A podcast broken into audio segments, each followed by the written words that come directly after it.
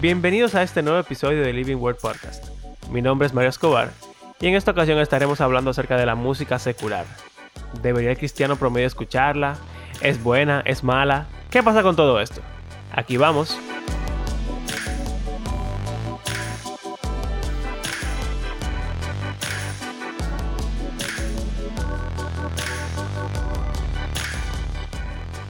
Bienvenidos a este nuevo episodio del Living Word Podcast. Aquí está con ustedes Abraham Sánchez junto a mi compañero Mario Escobar.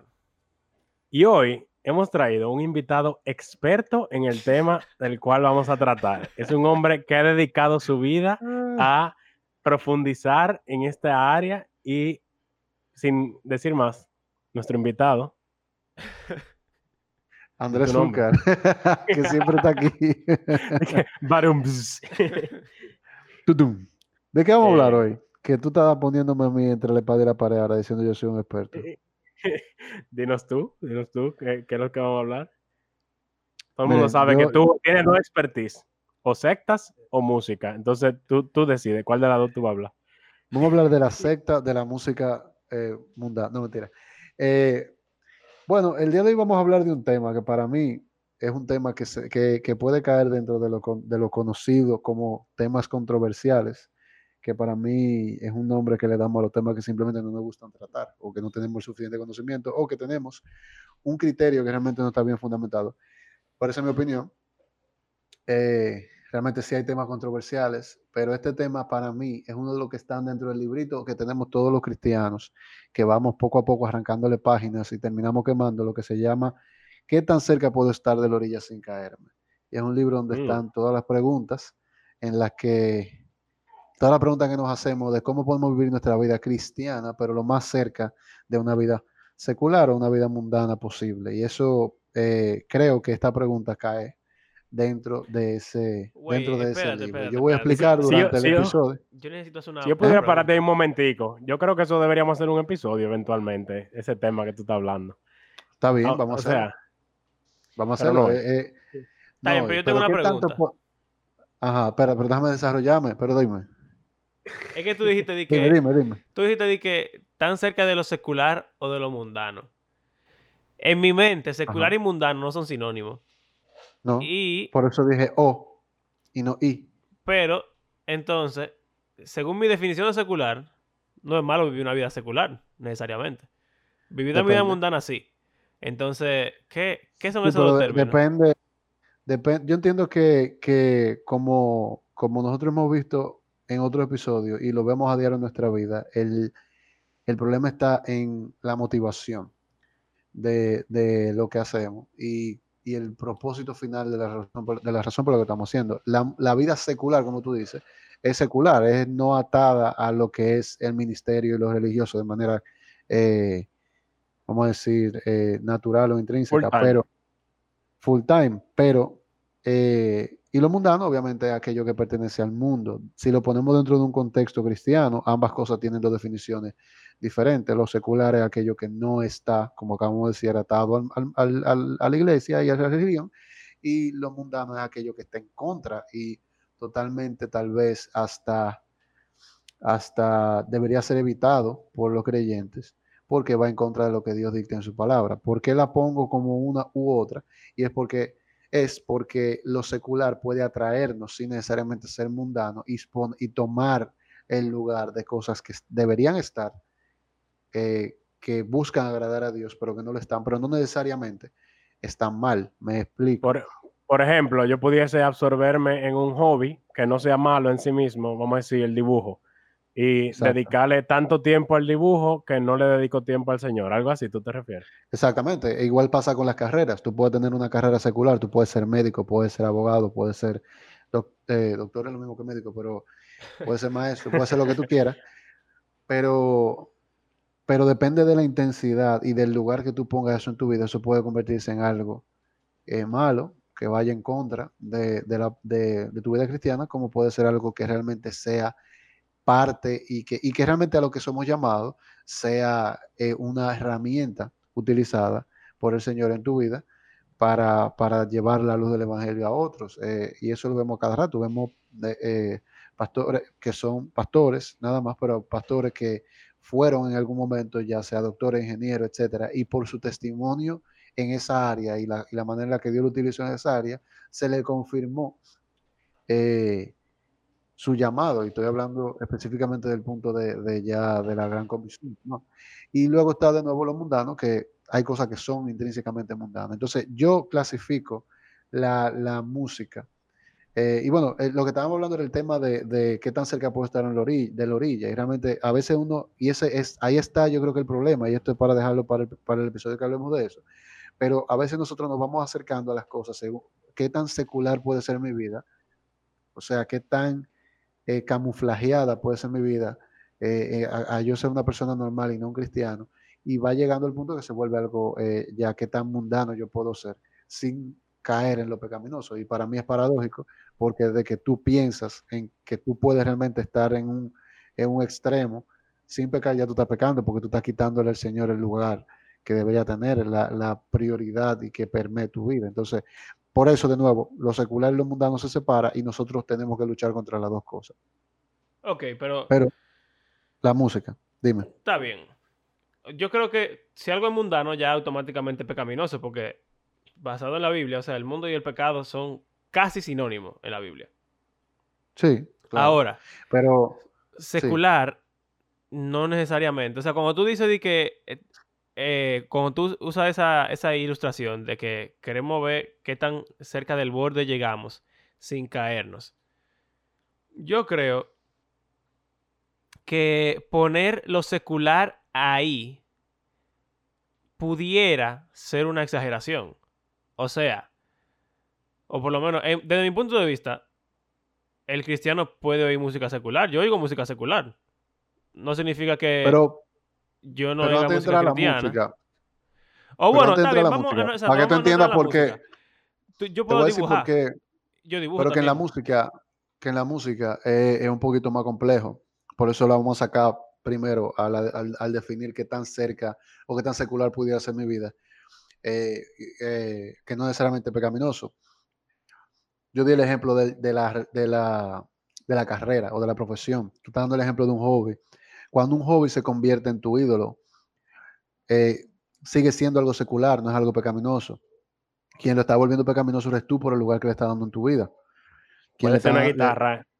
Puede ser, puede ser cualquier hobby, puede ser cualquier, eh, puede ser cualquier profesión, puede ser cualquier eh, entretenimiento. La televisión no es algo mundano, o sea, la televisión es algo pecaminoso. Tú, no puedes, tú no puedes decir, que es pecado ver televisión, a lo que quiero decir. Ah, Ahora, nuevo, dependiendo de lo que tú veas y dependiendo del tiempo que tú le dediques y qué lugar tenga eso en tu vida, tú puedes estar pecando o no. Es que el pecado no está en eso, está en cómo nosotros lo, lo clasifiquemos, nosotros lo usemos, como nosotros le demos prioridad en nuestra vida. Lo que tú dices es cierto.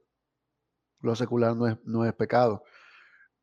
O sea, que pues, no, pues entonces mi, o sea, mi conclusión es básicamente que no no todo el que hace algo secular, o sea, todos nosotros, es porque queremos llegar al borde. Simplemente estamos viviendo la vida. O sea, sí se puede, sí puede estar la actitud en algunas personas, y sobre todo en este tema, yo concuerdo contigo, que, que, uno quiere llegar a ese extremo. Pero no quisiera que pareciera como que estamos diciendo que cualquier cosa secular que uno haga es como que uno está llegando al borde, porque realmente la vida es secular, en cierto modo. O sea, todo lo, todo lo, que no, pasa... Nada. Todo lo que bueno, al revés. Bueno, o sea, está bien, vamos a ponerlo de... En un sentido. O sea, si tú quieres una espiritual, tú puedes decir que todo en la vida es espiritual. Y que, y que todo tú lo estás haciendo para la gloria del Señor y que todo lo que tú hagas tú puedes estar pecando o glorificando al Señor o sirviendo a la gente o qué sé yo qué. Eso es una forma de ver. Debería, debería ser así, en verdad.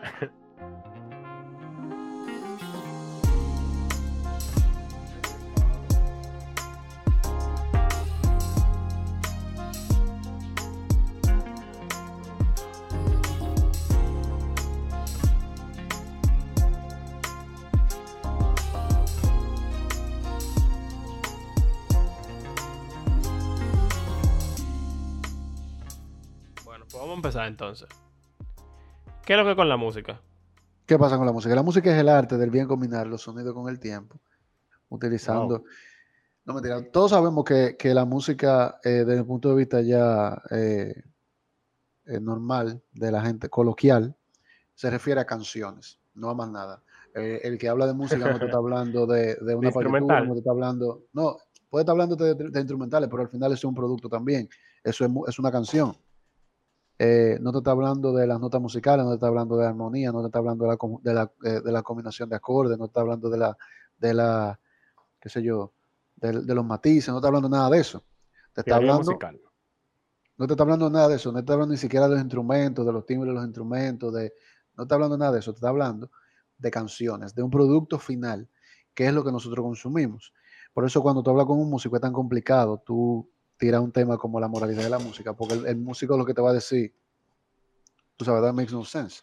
Tú no puedes decir que una nota musical puede hacerme decir o sentir algo. Es la combinación de eso con letras, eh, la ambientación, la forma de ejecución y mi relación con esa canción que me va a llevar a yo tener algún tipo de pensamiento, algún tipo de, de, recuerdo. Entonces, eso es lo que nosotros nos vamos a referir cuando hablamos de música, a canciones, al producto terminado.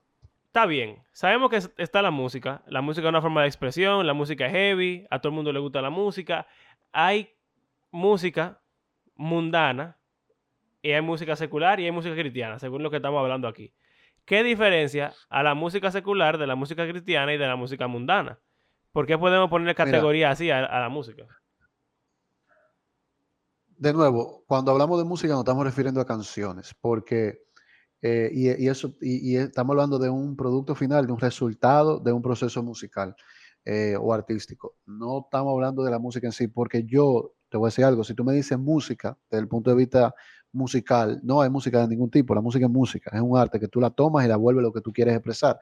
O sea que no hay ni cristiana, no hay ni secular, ni hay mundana. Ahora, sí hay canciones, hay exponentes, hay movimientos, hay géneros, hay álbumes eh, que pueden estar catalogados de, una u otra forma, cristiana, secular eh, y, mundana. y yo creo que, obviamente, hay un tema bien profundo que es el tema de la correlación o de la, no correlación, es de la, de cómo nosotros podamos, podemos relacionar una canción o un estilo musical a, un, a una ideología, un ambiente o un estilo de vida X, que eso es, eso es total y absolutamente, ah, no solamente cierto y válido, pero es también finito, tiene tiempo de caducidad.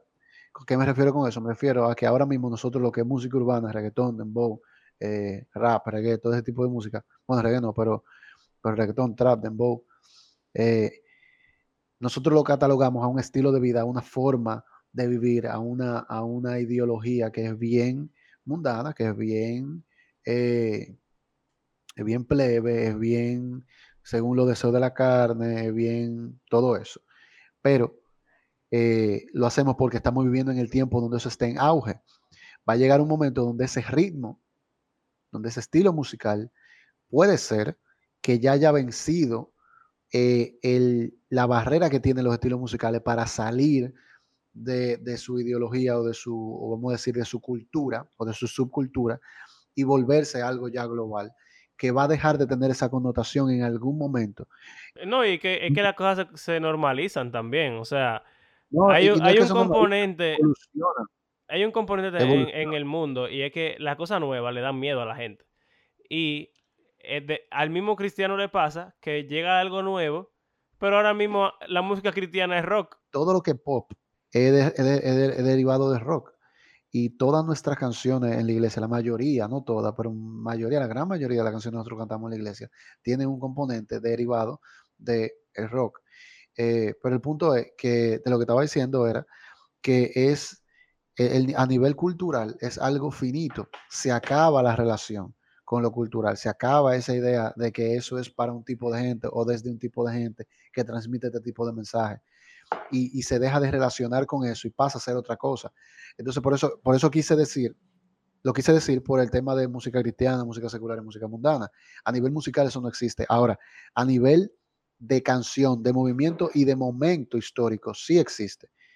Y eso es lo que nosotros podemos catalogar. ¿Y dónde está? Está en el, contenido de letra, en la ideología o, el estilo de vida y cultura que quiera transmitir y en la época o lugar donde se encuentre. Eso puede ayudarte a catalogar si una música puede ser o una canción puede ser mundana, puede ser secular o puede ser simplemente eh, cristiana. Entonces, eh, basado en el contexto Eso es muy amplio. Sí, o sea, estoy diciendo que uno tiene que basarse en el contexto cultural de lo que se está viviendo en ese momento y eso te va a decir principalmente en cuanto a la letra, a la lírica, cómo tú pudieras catalogar una canción. Entonces, Abraham, tú que estás medio este calladito. territorial. Sí, sí, también, claro. Eh, o sea, bueno, todo eso, la cultura, pudiéramos decir que se ocurre en un, en un lugar geográfico. O sea que vamos a, vamos a... Bueno, a, esta altura de juego con la globalización. Sí, la globalización lo ha cambiado, pero está bien. Eh, Abraham, cuando tú oyes música secular, cristiana y mundana, entonces, basado en tu contexto y en tu cultura, que tú entiendes de cada una de esas cosas. Y es interesante y relacionado con lo que hablaba André al principio de eh, quien hace esta pregunta quiere como acercarse al borde. Porque, en cierto modo, yo siento que el, cristiano maduro, cristiano promedio maduro, si pudiésemos decir eso, eh, quizás ni siquiera se hace esa... Bueno, vamos a decir dos tipos de cristiano promedio maduro. Uno, que tiene suficiente sabiduría y sabe discernir lo que está bien y lo que está mal, y no tiene necesidad de preguntar a nadie, porque él está claro, como dice Pablo, que nada impuro en sí mismo y él su juicio y el Espíritu Santo le dice si algo está mal o no. Como que uno se da cuenta cuando algo está mal, se, debería. Ahora, obviamente, está también aquel que quiere hacer las cosas correctamente, pero quizá no se siente tan seguro con su forma de, o con su juicio, con su criterio, o no sé. Entonces quiere preguntar a otro para asegurarse de que no está haciendo algo que no debería estar haciendo. Es una buena actitud y es una buena razón para preguntar esto. Ahora tal el otro tipo de cristiano, que es el que generalmente se llama cristiano nominal, aunque no necesariamente en este caso, que es el que dice que es cristiano y que va para el cielo, pero después de ahí quiere ser lo más impío que se pueda o no creyente. Eh, y entonces buscando cómo, cómo tergiversar las cosas para hacer lo que le da la gana, básicamente. Entonces yo creo que es una buena distinción que hay que hacer en este tema, porque depende de cuál es nuestro target de audiencia, es como la forma en la que vamos a responder. Porque, por ejemplo, en lo personal, hay música que yo la oigo y nada más con oír un, un poquito de la letra, o sea, me, me, perturba y la, o sea, no quiero escucharla, porque, o sea, no, no tiene ningún provecho para mí. Hay música que es, o vamos a decir, instrumental, o que yo no entiendo lo que están diciendo, ah, pasa generalmente, o que aunque entienda lo que dicen, como que no encuentro nada malo en lo que se está diciendo, o sea, secular, como decían ahorita. Y yo no tengo ningún problema con escuchar, por ejemplo, lo que voy manejando, ponerle en el radio. Y ya música cristiana, son música escrita con contenido, o sea, basado en las escrituras, generalmente. Eh, y es interesante porque incluso antes, eh, o todavía hay iglesias que cantan, o si es que se puede decir como que cantan, sin instrumentos, sin ningún tipo de, de instrumentos musicales y sin ningún tipo de música, simplemente en el mismo tono, es como que van recitando algo sin ni siquiera cambiar de tono, que extraño también para mí, como dentro del cristianismo luce tan diferente lo que es, es música cristiana o no. O sea que basándolo en el contenido, una música que esté basada en la Biblia o dirigida a Dios o a Cristo, es música cristiana, una música cuyo contenido no está basado en Dios, pero no es pecaminoso necesariamente, sino que no, es, sobre algo del, mundo, de la existencia. Entonces eso es secular, y, pero si algo ya el, el contenido cae dentro de lo que se considera pecado, de lo que son prácticas pecaminosas, malas, inapropiadas, entonces eso sería mundano. ¿Es un buen resumen? Yo creo que sí.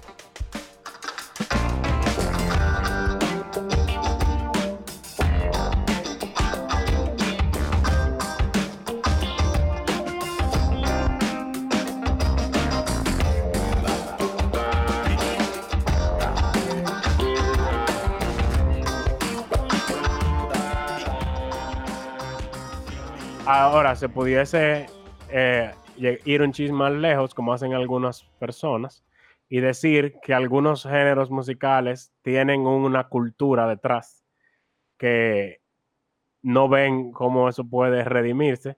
Ya eso quizás sería un poco extremo. ¿Qué ustedes creen de eso? Eso, eso lo hace el, más consciente, pero normalmente lo que hace tradicionalmente la persona que dice esa música es del diablo, esa música es del mundo, esa música es mundana, y está haciendo una conjetura, una declaración tan general que concluyen lo absurdo.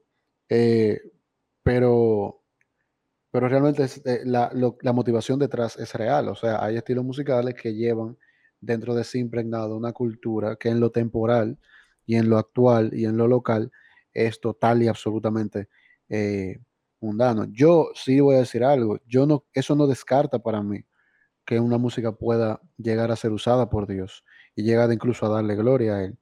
Eh, me explico. Yo estaba hablando con mi papá los otros días algo sobre eso, a raíz de lo que está pasando en nuestro país, con algunas, algunos exponentes del género urbano que están recibiendo ataques por, por el contenido de sus canciones.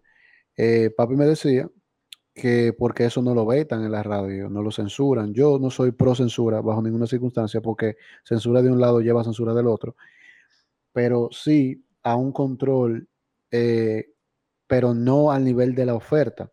¿Por qué? Porque esos músicos urbanos, esa, y no, no los urbanos, pero esos músicos, ya sea de cualquier estilo musical, que son plebe, que son explícitos, porque la salsa es sumamente explícita también, y no es, y no es dembow, eh, y el merengue. Si esa persona no tuvieran una demanda, no, no hicieran la oferta que hacen, no son inocentes, pero eh, el consumo de la sociedad es lo que lleva al producto que se está consumiendo, no viceversa. Un producto no crea la demanda, la demanda crea un producto. Eh, entonces, la música que estamos escuchando y que vimos en la radio y en la discoteca y en lo, yo no voy a discoteca, pero ustedes que van, y en, y en los oh. colmadones y ese tipo de cosas, eh, ellos no van relajando para los niños que escuchan este podcast. Eh, después van a decir que no, que profesor Abraham va a la discoteca. Eh, es resultado realmente de lo que nuestra sociedad es ahora mismo. Sin embargo, hay que entender el componente cultural que lleva la música en sí. A una persona que se crió en dembow, en rap, en música urbana de cualquier tipo, en un barrio caliente de nuestro país, que no ha salido ni a la Luperón porque su vida se ha desarrollado ahí y tiene 18, 19, 20 años, es una persona que tú no le vas a poner una música clásica ni matado. Son gente que lo entierran con dembow. Son gente que que hacen sus velorios con ese estilo musical. Yo no estoy hablando, no es chiste, o sea, entonces riendo porque sea un chiste, pero es porque es así. Eso significa que esa gente solamente entiende ese código. Entonces, por eso salen gente que salen de ese mundo, dígase Redimido, dígase Rubinsky que dígase la gente de, de Aposento, Aposento Alto, Alto. eh, Parra, gente así, que, que conocen ese mundo, que Dios lo ha rescatado ahí, porque hay un remanente ahí dentro también, que saben que el utilizar esos géneros musicales llega.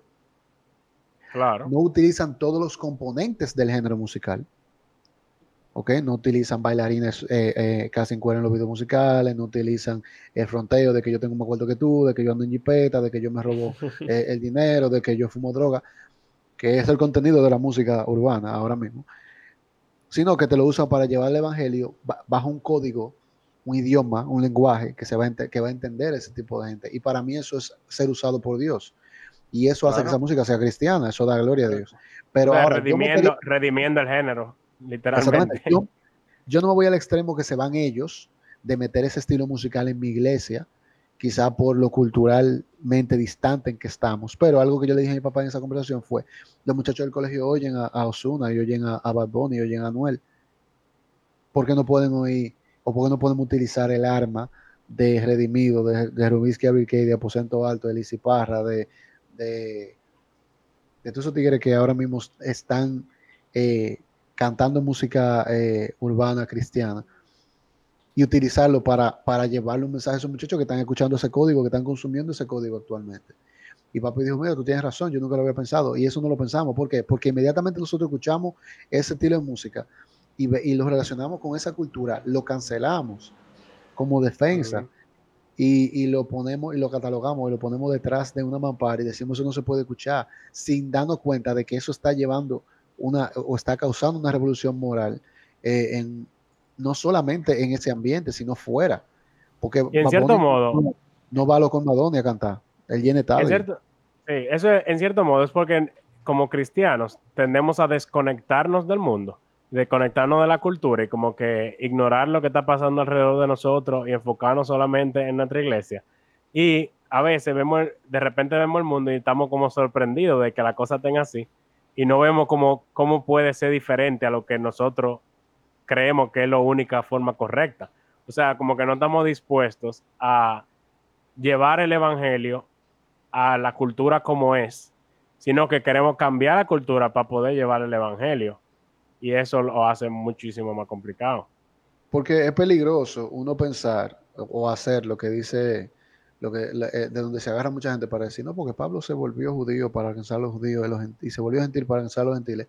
Porque hay que saber que eso tiene un punto, tú sabes, tiene un, tiene un, vamos a decir, un límite. Nada lo loco.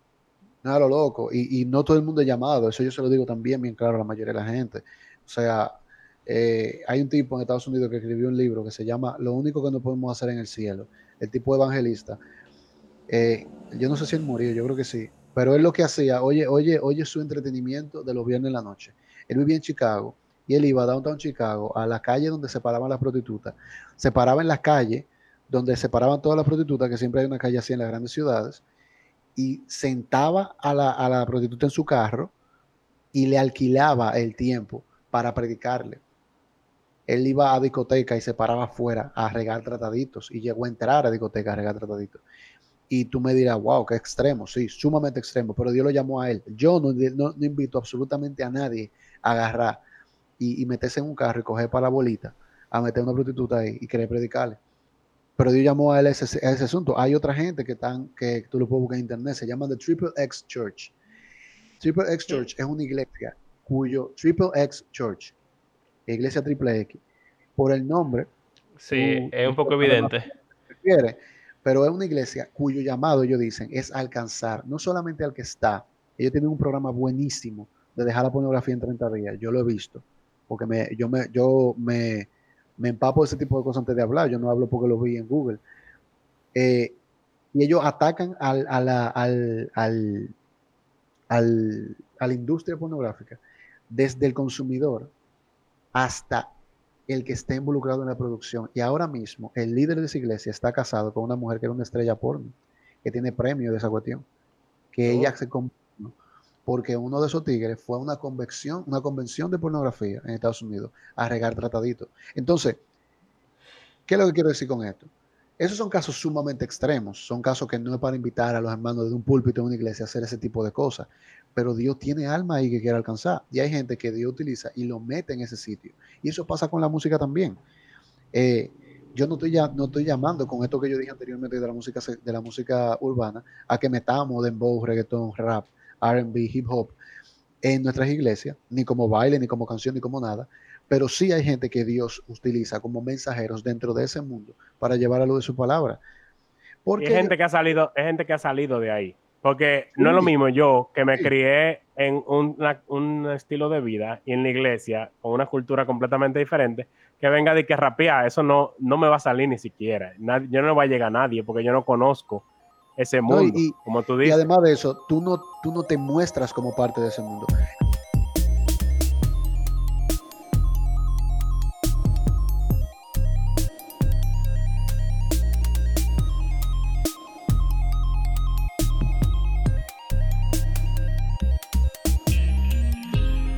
Al final, es un análisis que nosotros tenemos que tener bajo el propósito de que nuestra vida debe dar gloria al Señor en todo lo que hacemos y entonces ahí es donde me voy con el tema de, de, del límite y de por qué yo creo que esa pregunta es llevar al límite. ¿Por qué? ¿Por qué lo creo?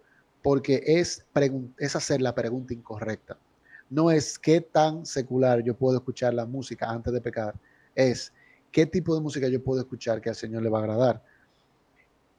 Lo que pasa es que nosotros no queremos hacer la pregunta 2, porque la pregunta 2 puede llevarnos a eliminar de, nuestra, de nuestro consumo música que sí nos gusta, música que a nosotros nos complace y nos hace sentir bien y nos, y nos atrae o simplemente nos gusta, porque va a pasar bajo una lupa de pureza, bíblicamente hablando, que no es la que nosotros tenemos. Entonces, esa es mi, mi, visión sobre el tema de la música secular.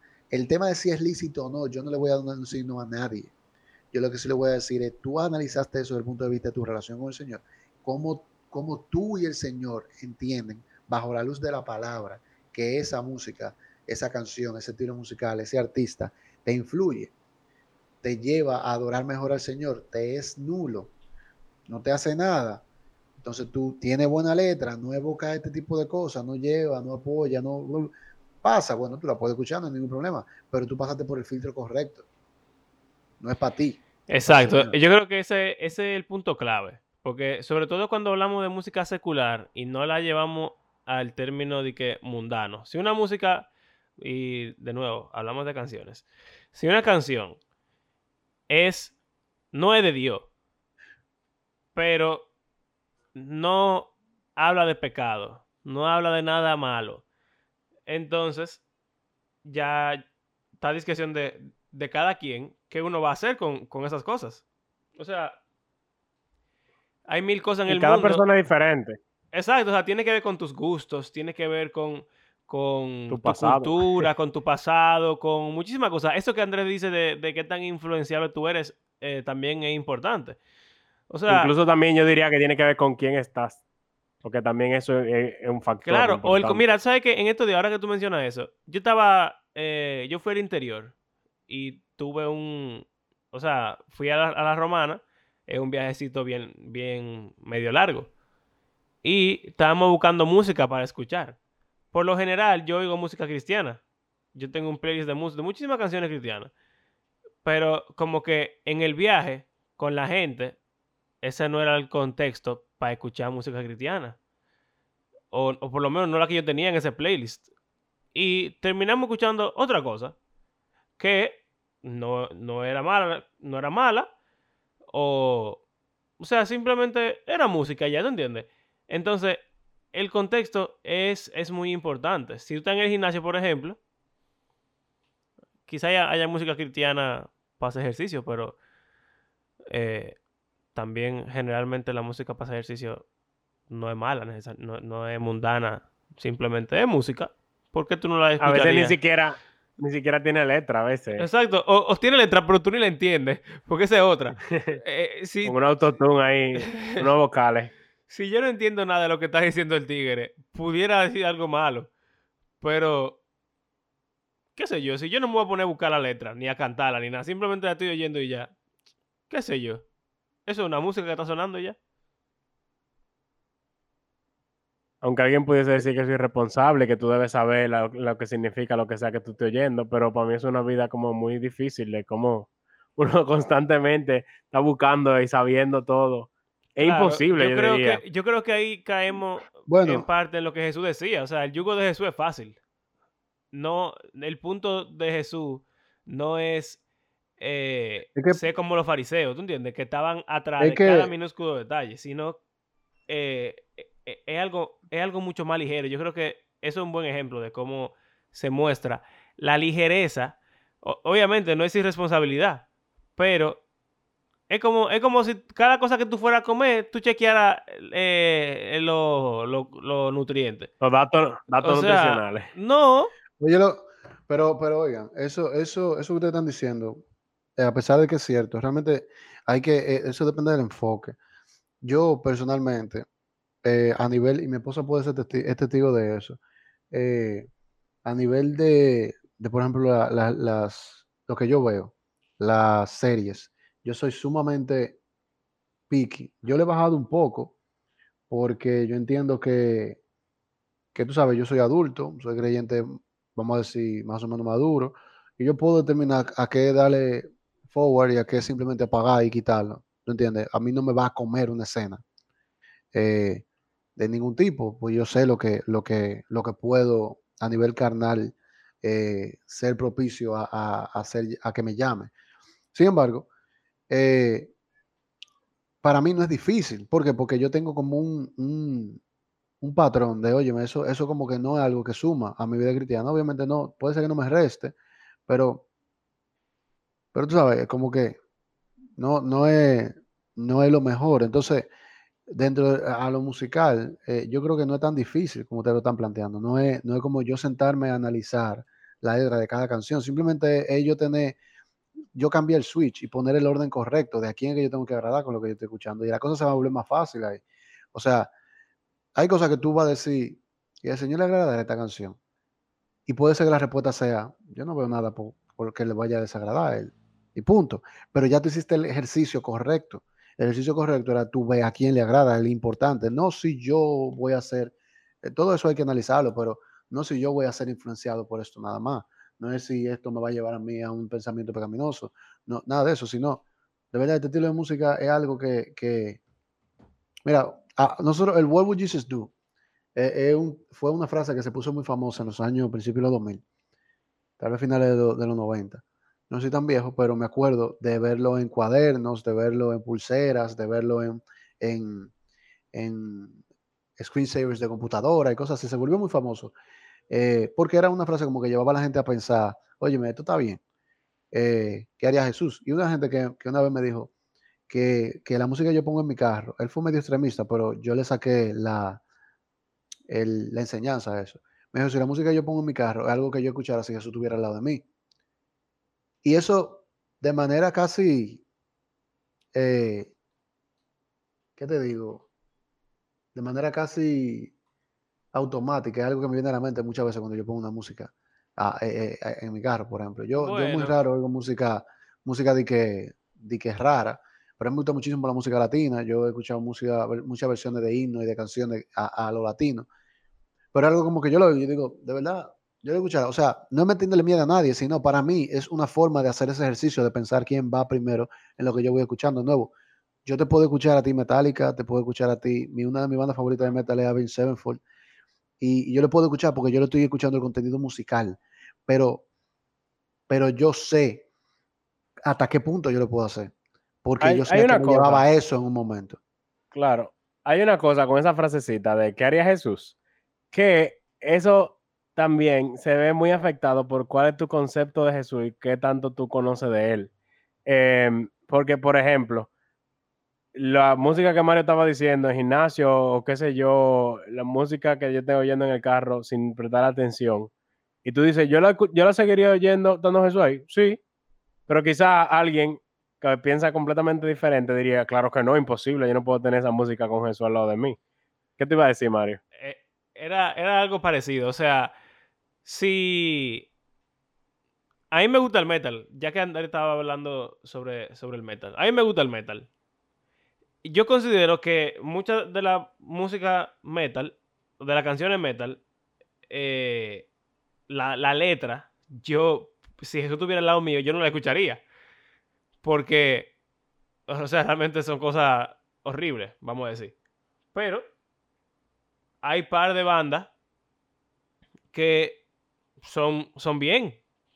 Y yo escucharía metal con Jesús. Yo estoy segurito, o bueno, por lo menos en mi concepto de Jesús, que está, que está en mi mente, yo creo que Jesús estaría ahí headbanging conmigo si estuviéramos escuchando metal bueno, porque Él es el Dios de la música. O sea, o, si lo llevamos a, a, una música latina, como también Andrés estaba diciendo.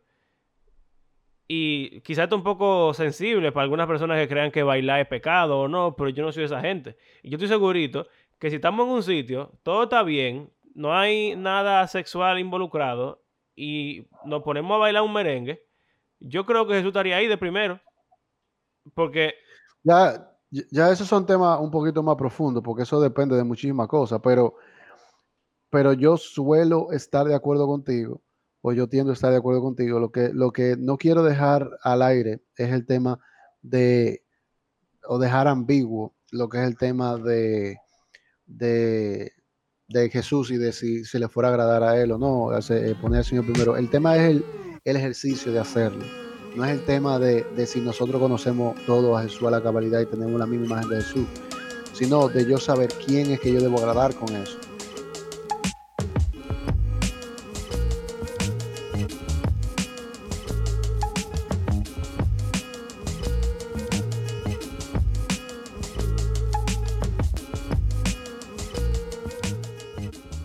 Eh, en el tema como la música, el tema, la música para mí es el tema más ególatra que hay en el mundo. No hay un tema, yo creo que ni el sexo es tan ególatra como, como la música. La gente no entiende cuando se le habla de música porque eso es sagrado. A mí no me pueden hablar de que el metal es malo porque a mí me gusta. Y, y, además de que es sagrado, es estúpido el argumento porque, ah, no, yo no sé por qué la gente dice que eso es pecado, si a mí me gusta. Que a ti te guste no determina absolutamente nada, nada más que a ti te gusta. Hay que analizar otros temas, otros puntos, y eso es lo que yo estoy llamando, y lo que yo, y lo que yo ejercito, y lo que yo eh, recomiendo que se ejercite. Porque el lugar predominante sobre lo que yo voy a escuchar o voy a entrar en mis oídos no es mi gusto, es el Señor. Entonces, eso de si yo escuchara eso, eso al lado de mí, si tú hiciste el ejercicio, ya tú estás haciendo una parte. Sea que tú no hayas llegado a la iluminación del chakra 50.000 que te lleve a entender cómo el Señor se movería hacia la izquierda o hacia la derecha cuando escucha este estilo musical, eso no es lo que estamos hablando, sino el ejercicio de yo de verdad tomar en cuenta si eso es o no es algo que el Señor le agradaría para mi vida. Y eso de nuevo se, se junta con lo anterior, con tú y yo tenemos debilidades diferentes, tú y yo tenemos niveles de influencia diferentes, tú y yo tenemos personalidad diferente. Y yo tengo que poder analizar lo que yo voy a consumir a la luz de lo que el Señor estuviera de acuerdo que yo consumiera por el carácter, las debilidades y, la forma de ser que ya yo tengo y que Él conoce a cabalidad. Entonces, yo poner al Señor al frente de lo que es mi, mi entretenimiento y mi gusto, me va, a llevar, me va a llevar a mí a hacer una mejor elección. Así yo trato de adaptar al Señor a mi gusto y decía que Él no podría tener nada, ningún problema, pues yo no le veo nada malo. No, tú le preguntaste. Es lo que yo le digo a las damas eh, que están embutidas eh, o, que, o, que, tienen o que pasan de una edad y no, y no, y no tienen ningún eh, pretendiente es, o que tienen pretendiente y los rechaza inmediatamente. ¿Por qué tú los rechazaste? No, pues no me llamó la atención. Ok, pero tú le preguntaste al Señor, porque el tema no eres tú nada más. Es verdad, te, te tiene que gustar. Y el Señor no te va a poner a casarte con una persona que a ti no te guste. Pero tú preguntaste, tú fuiste donde él y consultaste. Es lo mismo que pasa cuando compramos un carro. Tú consultaste que ese era el carro que Dios, quería que te comprara. No, bueno, puede ser que por eso sea que tú te teniendo tantos problemas mecánicos. Obviamente, el Señor no es, no es Zeus de la mitología griega que está esperando que tú cometas un error para lanzarte un rayo. O la, o la bola de Villar, o la bola de Villar 8 que tú le das vuelta y te responde todas tus preguntas, tampoco. Necesariamente. Tampoco. Eh, pero, yo creo que se entiende. la idea es, o sea, consultar al Señor, eh, buscar sabiduría en la palabra del Señor y, sobre todo, algo que tú mencionaste, no no eh, hacer que Dios se tenga que, ahora se me fue la palabra, pero no hacer que Dios sea como yo quiero que sea, sino, sino eh, estudiar la Biblia y al Señor honestamente para descubrir cómo es que Él es realmente. No imponerle al Señor que el metal, por ejemplo, sea bueno, sino que tú tienes que ser honesto. Y si tú encuentras en la Biblia que el metal es malo, pues entonces tú tienes que ser capaz de decir, ah, pues yo tengo que dejar de escuchar metal. O, porque realmente es el punto, uno de los, no el punto, pero una de las cosas básicas de ser cristiano es que hay cosas en la vida de uno que están mal y que uno tiene que dejarlas. Si eso es la música en tu caso, si eso es tal cosa, tal serie, tal comportamiento, tales palabras, lo que sea, pues entonces es algo que tú tienes que hacer, aunque es un sacrificio. Esa es la parte del cristianismo en la cual uno muere junto a Cristo. Entonces, eh, obviamente, yo creo que, que eso es un momento importante, el, el poder eh, como diría Pablo, creo que es, eh, eh, escucharlo todo o escudriñarlo todo y retener lo bueno, más o menos. Sí, aquí iba con lo que yo iba a introducir, el tema, el famoso versículo que todos, todos conocemos y hemos utilizado como defensa en algún momento de 1 Corintios 10, 23. De todo me es lícito, más, no todo me conviene, todo me es lícito, me, no todo edifica. Eh, si lo cogemos textual, como dice ahí, eh, es bien, se puede aplicar un poco, o bastante, o mucho, al tema de la música y del entretenimiento en general. O sea, sí, tú puedes escuchar lo que sea, pero no conviene escuchar lo que sea, según, según todo lo que hemos visto. Tú puedes escuchar lo que sea, pero no lo que sea que tú escuches debe edificarte y va a sumar a tu vida cristiana. Y, y esa debe ser la meta. No es que vamos a, ponernos como rabacucu, que, que entienden que, que todo es es del diablo y que si tú no lo haces así, esto y aquello. Pero sí, con una, con una mentalidad consciente de que lo que estamos haciendo lo hacemos para el Señor y que todo va a sumar o restar, va a sumar o va a restar eh, de una forma u otra. Y tenemos que tener cuidado con eso y saber cuándo, cuándo lo vamos a entrar. Ustedes hablaban de lo de los alimentos ahorita. La mayoría de la gente no vive así, yo no vivo así, yo no vivo viendo lo calorías que consumo y el que me ha visto en persona puede notarlo. Eh, yo no soy flaco. Pero tu cuerpo es el templo del Espíritu Santo. Pero eso es lo ideal, es lo que va, a donde iba, es lo ideal. Yo tengo el deseo de poder vivir así, mi carne me vence. Y con esto quiero entonces evocar a la persona que puede estar escuchando esto y sentirse como medio aludido, medio tal vez atacado con el contenido de lo que hemos estado hablando. Es una lucha y como lucha es algo que, que debemos buscar rendir a los pies del Señor, pero sigue siendo una lucha. Eh, la clave está en luchar no es rendirnos a eso, no es que, oye, muy difícil, yo nada más voy, mejor voy a escuchar todo lo que sea y no voy a pensar en eso. Es, yo quiero que de verdad lo que yo escuche agrade al Señor. Señor, ¿cómo lo hago? Caí, escuché una canción que me llevó a una depresión, escuché una canción que, que dice esto y me gocé. Perdóname, mira, vamos a buscar la forma de no hacerlo, tomar medidas, etcétera, pero, pero el punto es luchar, el punto es que se note que yo lo que quiero es agradar al Señor a través de algo que no es trivial, como la música. Exacto, o sea que... Bueno, yo creo que lo, lo que podemos sacar de esta conversación, principalmente, es el hecho de que uno tiene que, primero, uno tiene que ser honesto consigo mismo y descubrir las razones por las cuales uno está haciendo las cosas. Y, quizá para eso necesite ayuda de otra persona que lo ayude a identificar si tú no estás siendo honesto contigo mismo, porque eso también es un buen consejo. Exacto, para evitar eso de, querer vivir al borde del pecado. También está el, el componente de examinar lo que uno hace, examinar lo que uno oye, examinar lo que uno consume, para juzgar si es lo mejor, o si es bueno, o si es válido. Por otro lado, también está la idea de que no se puede ser legalista, no se puede ser exagerado y querer decir que todo es malo, que todo es del diablo, que, ¿verdad? Porque eso sería un extremo que tampoco es razonable ni, ni bueno. Y cuando uno toma en cuenta todas esas cosas, entonces yo creo que al final, lo triste de, para algunos cristianos promedio que hacen esta pregunta, es que no hay un sí o no. Y yo creo que eso es bueno. O sea, cada, cada uno de nosotros tiene que, de acuerdo a quién es, de acuerdo a cómo es, de acuerdo a muchas otras cosas que están en la vida de cada uno de nosotros, y principalmente de acuerdo a nuestra relación con el Señor y a, a cómo nosotros estamos viviendo la vida siguiendo a Cristo. Entonces, cada uno tiene que darse cuenta de qué debe hacer, cómo lo debe hacer, cuándo lo debe hacer, si, o sea, por ejemplo, yo me siento cómodo escuchando tal cosa, no me siento cómodo escuchando tal otra cosa. Hay cosas que a mí me gustan que yo no las escucho porque siento que no, me convienen. Entonces cada quien debería de hacer ese ejercicio.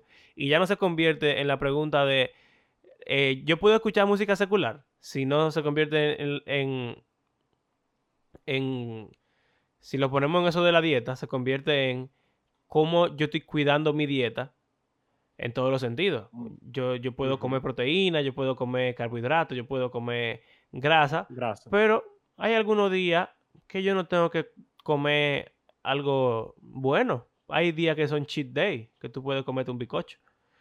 Y, y obviamente, por favor, entiendan, entiendan la metáfora, porque ya tenemos que cerrar. Pero, pero lo que me refiero es, no, no todo lo que uno hace en la vida, o sea, uno no se pasa el día entero leyendo la Biblia. Eh, entonces, como que ese balance también es importante. Todo eso son cosas que uno tiene que tomar en cuenta como cristiano promedio para tomar la decisión que más agrada al Señor.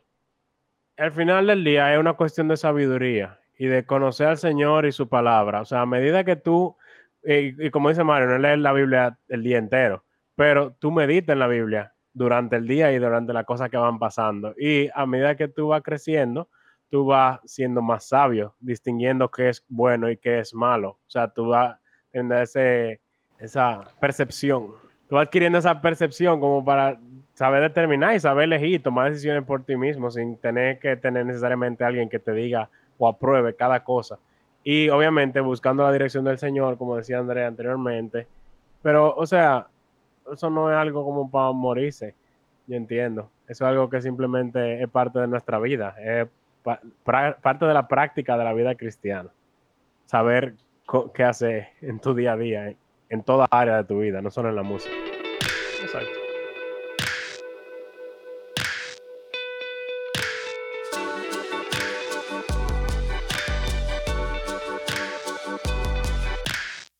Gracias por acompañarnos en este episodio. Les recordamos que hacemos este podcast porque creemos que la Biblia es un libro que está vivo y tiene el poder de Dios para transformar la vida de sus lectores y también todo el mundo. Si disfrutan de nuestro podcast, les invitamos a compartirlo en las redes sociales y si quieren apoyarnos económicamente pueden hacerlo en nuestras plataformas de PayPal o Patreon. Como de costumbre, queremos agradecerle a cada uno de ustedes que ha convertido este podcast en parte de su rutina semanal y será hasta la próxima. Hasta luego.